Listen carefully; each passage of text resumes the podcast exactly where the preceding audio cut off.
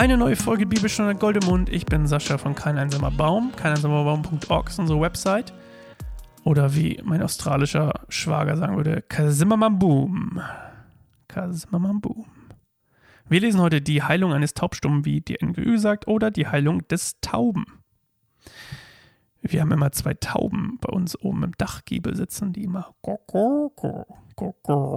machen morgens und uns damit wecken. Das wollte ich nur mal kurz loswerden. Ich habe immer noch gute Laune und wir lesen jetzt mal Markus 7, 31 bis 37. Jesus verließ die Gegend von Tyrus wieder. Also ihr erinnert euch, das ist in, äh, nicht mehr in Palästina, da wo die Frau war. Ähm, und ging über Sidon an den See von Galiläa mitten in das Zehnstädtegebiet. Dort wurde ein Mann zu ihm gebracht, der taub war und kaum reden konnte. Man bat Jesus, ihm die Hand aufzulegen. Jesus führte ihn beiseite, weg von der Menge. Er legte seine Finger in die Ohren des Mannes, berührte dann dessen Zunge mit Speichel, blickte zum Himmel auf, seufzte und sagte zu dem Mann Ephata. Ich hoffe, das ist korrekt. Das bedeutet, öffne dich. Im selben Augenblick öffneten sich die, seine Ohren, seine Zunge war gelöst und er konnte normal reden. Jesus verbot den Leuten, jemand etwas davon zu sagen. Doch je mehr er es ihnen verbot, desto mehr machten sie es bekannt.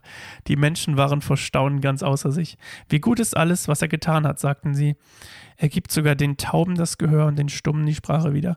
Ganz kurz, also doch je mehr es, er es ihnen verbot, desto mehr machten sie es bekannt. Ich weiß, das ist wahrscheinlich kein Breaking News hier, aber es ist mir gerade einfach eingefallen, ich erzähl's mal. Ist irgendwem schon mal aufgefallen, umso krasser man Leuten sagt, dass sie nicht, irgendwas nicht machen sollen, umso mehr machen sie es? Liegt das vielleicht in der Natur des Menschen?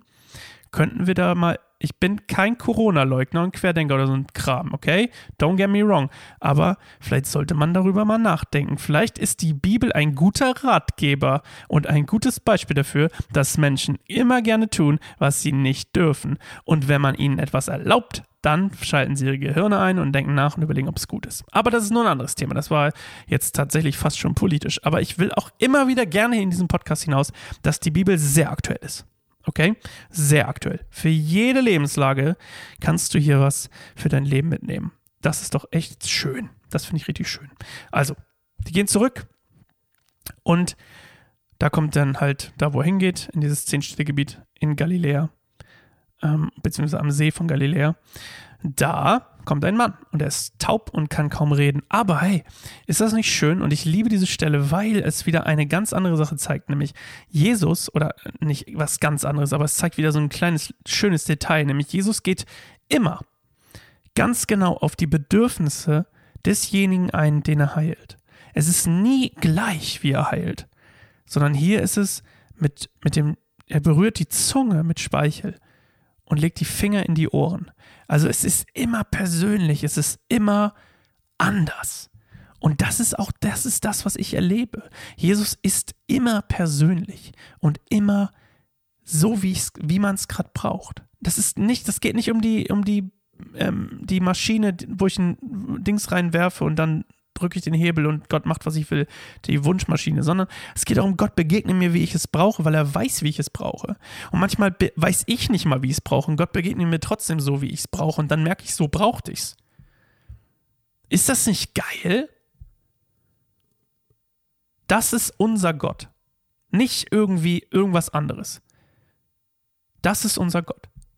Sehr vergebend, voller Gnade, voller Liebe, persönlich nahbar, Halleluja. Das war's für heute. Geile Folge, hat mir Spaß gemacht. Wir sehen uns morgen wieder. Ciao, Sorry für das politische Ding, aber es hat einfach so gepasst. Ach, lovely.